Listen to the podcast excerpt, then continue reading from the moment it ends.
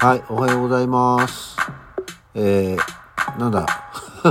普通に、まあ、休みの日っぽく起きましたけど、まあ、いろいろ、こまこました話を、ね、しよう、しようよ。しようよとないんで、いや、昨日あったかかったねって話からしたかったんですけど、ここでする話じゃないなと思ったんだよね。はい。改めましておはようございます。12月の16日の土曜日午前7時52分、起き抜けラジオ西京一でございます。なんとなく、あの、起き抜けっぽいぼやんとした感じがしてますけどね。あの、昨日さ、あの、夜ね、昼間はそうでもなかったんだけど、夜なんか、あったかかったよね。あの、寒くはなかった感じですよね。なんかぬるいっていうか、ね。あの、ツイッターのタイムラインを見ても、なんかこう、寒くない、あったかい、なんなら暑い、ぬるい、とかっていうのが多かったですけど、なんかね、不思議な感じでしたね。今も、今日も今は10度ぐらい、もうすでに。あの、ここのとこ、6度から8度ぐらいの温度感で行ってたんですけど、なんか今10度を超えてるみたいで、あら、何なんでしょうと思ったけど、なんか、週明けからはまたぐっと寒気が流れ込んできてうんたらかんたらみたいなやつなんでこう上下するのの今上振れっていうの？っていうのをしてるんじゃないかなというところでしたね。まあこれは特になんかそれ以上昨日暖かかったねって話だけなんでいいんですけど。でえっ、ー、とですねあのほらやっぱりなんかやっぱりって言うと変だけどねいいんだよって多分絶対相川は言うと思うんですけどあの去年の今日の起き抜けラジオで七十二校の話をしてるのね。で、えー、まあまあまあ、それは季節の話だからいいんだよっていうことなんでしょうけどね。その、いわゆるお正月になったら、明けましておめでとうって言うだろうみたいなとこかなとも思うんだよね。クリスマスにメリークリスマス、チキン食べましたか？みたいなね、話をするようなことなんだろうなとは思いつつなんですけど。でも、ああ、そうなんだってちょっと思っ、あ、でもまあいいんだな。昨日、あ、じゃ、でも今日、昨日、じゃあ去年の今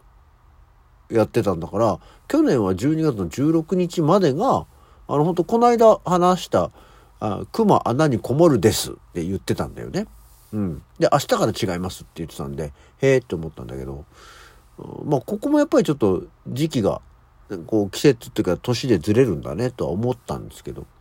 で、やっぱりなんか、え熊が降りてきて人を襲う、のがうんぬんかんぬんっていう話でもそういうエピソードまで同じでさなんかこうはあっていう。なんかいやいいんだけどあねそういうのなんとなくこう去年と同じこと言ってんなっていうことになるとこれだから1年明けましょうっていうイメージなんだよね。だからあれこれ前も言ってなかったっていうぐらいの前の話だといいんだけど去年も話したじゃんってなるとちょっとなんかね個人的なこう気分的になんだかなっていう感じになるよっていう話ですね。なのでちょっとついでにもう言っときますけど、なので去年は今日までが熊穴にこもるっていうものだったんですけど、今年はもうすでに、えー、今日12月の16日は、えー、大切の七十二項末項末項っていうのになってまして、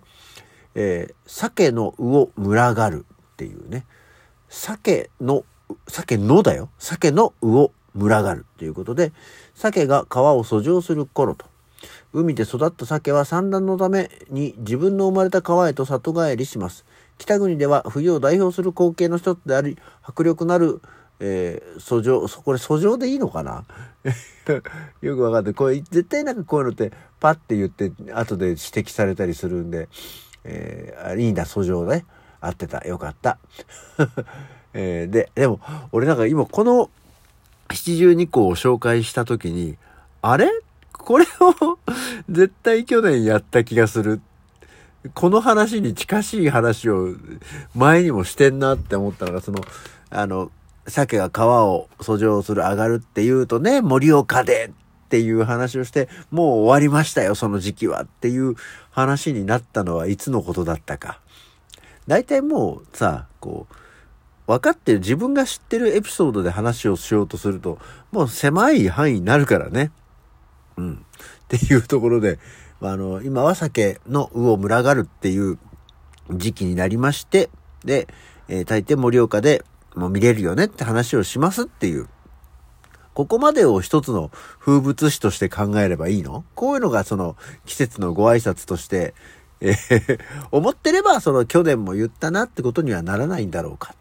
っていう、そういう日々の反省のもと、真面目に、えー、生きております。ね、えー、っとね、そしてあと、まあこれも毎年毎年もだから結局同じ話いつも結局同じ話じゃんってことになるのかもしれないんだけど、あの、12月15日、川口の、川口神社のところの、あの、熊手市のね、鳥の市っていうのが、まあありましてっていうのもまあ去年言ってて、だから多分去年までは、ここ数年間の間で、あの、まあ、コロナの影響もあって、屋台がすごくこう、少なくなってたっていう、結構前はもう大規模にエリアでドーンってやってたのが、去年は本当に神社のとこしかやってませんでしたよみたいな話をしてまして、で、昨日は、あの、夜は稽古があったので、まあ、お祭りをやってる時間に帰ってこれなかったんですけど、でもその、下準備をしてる状況っていうのを見てて、あの、屋台が出てるっていうことじゃなくて、その、屋台用のさ、電線？電気を引いてる線が結構もうずらっと広範囲にあって、あの、まあ、子供が、娘が、えー、行ったんで、どうだった？って言ったら、いや、今年はね、すごく、あの、ちゃんと、いっぱい大きくやってたよっていうんで、あ、やっぱりそのコロナが明けて、お祭りなども普通、通常営業に近く戻ってきてるんだろうなっていうね、もう、昨日は帰ってきてる段階ではもう撤去も終わっちゃって、えー、全然何もなかったんで、どのぐらい賑やかだったのかがね、わかりませんでしたけども。で、どう、なんか目新しい屋台あった？って言ったら、や、とっくになかったかなっていうことなんで。で、こう、大体こう、屋台って一応その時その時流行ってるものとか、まあ、お手軽にね、屋台で作れるものの流行ってるものっていうのが出てくるから、どういうのが出てくるかって結構こう、気になるって言うと変だけど、ちょっとね、気にしてみたくなるものの一つではありますよ。だから、あんまり自分の中ではもう、シャーピン、シャーピン屋さんが、最新って言うと変だけど、こう、目新しい、あの、焼きそばとかさ、たこ焼きとか、あんず飴とか、綿菓子とか、唐揚げとか、薩摩スティック、さつまいもスティックとかっていうのはもうもう定番としてあるけど、シャーピン、シャーピンってなんだっていう屋台とかが、あの、自分の中での新しい方の屋台だから、それ以上の情報がアップデートされてないんでね、なんかそういうのがなかったのかなと思ったけど、あんまりなかったようでございますよ。どうですか？皆さんお祭りとか行ってますか？まあね、あんま冬のお祭りっていうか、その、メインではないだろうけども、あの、夏のお祭りだからで、あ、なんか見たことないやつだと、こんなやつが出始めてきたよ、みたいなのがあればね、ぜひ教えていただければと思っております。はい、えー、そして、えー、まあちょっと余ったんで、また今日は、今日は何の日？今日12月16日は電話創業の日だそうですよ。明治23年の今日、東京市内と横浜市内の間で日本初の電話事業が開始し、千代田区に設置された電話交換局が営業を始めた。加入電話は東京155台、横浜44台。電話交換手は女子7人、夜間専門の男子2人が対応したと。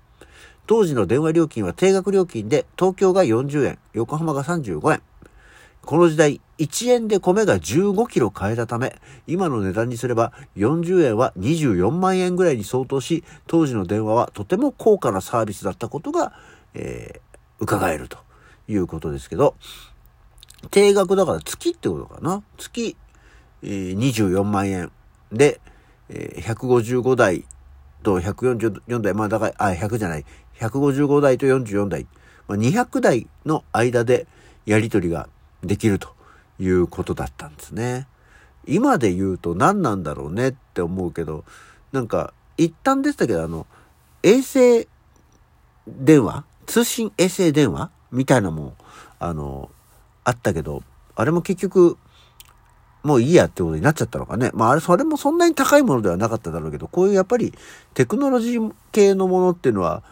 とにかく最初は高いけど、普及してしまうとぐっと安くなるから、今代わり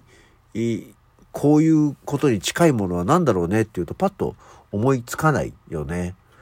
うん。まあ、月に24万円。まあ、当時の24万円っていうとねっていうね。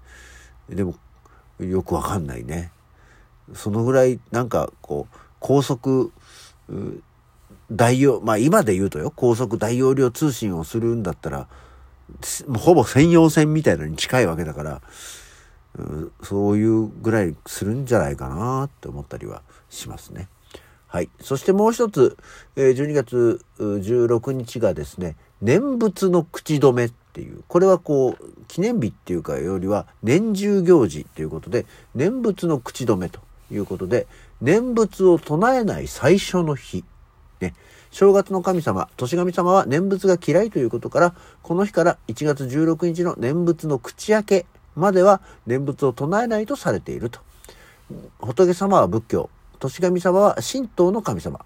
日付は地方によって多少異なる。で、また現在ではあまり行われていない行事であるということ。俺これ念仏の口開けの話をしたような気がするで、あ、念仏を唱えないんだねっていうのもなんとなく覚えてますけど。まあそうそう、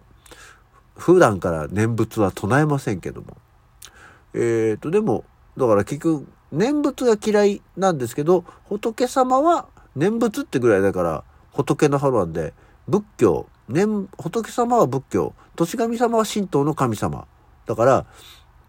ちょっと若干こう、寺と神社でバチッとしてるっていう状況のことなのかしらね。あの皆さんもくれぐれも年神様に嫌われないように、こっから1月16日までは念仏など、えー、うっかり唱えないように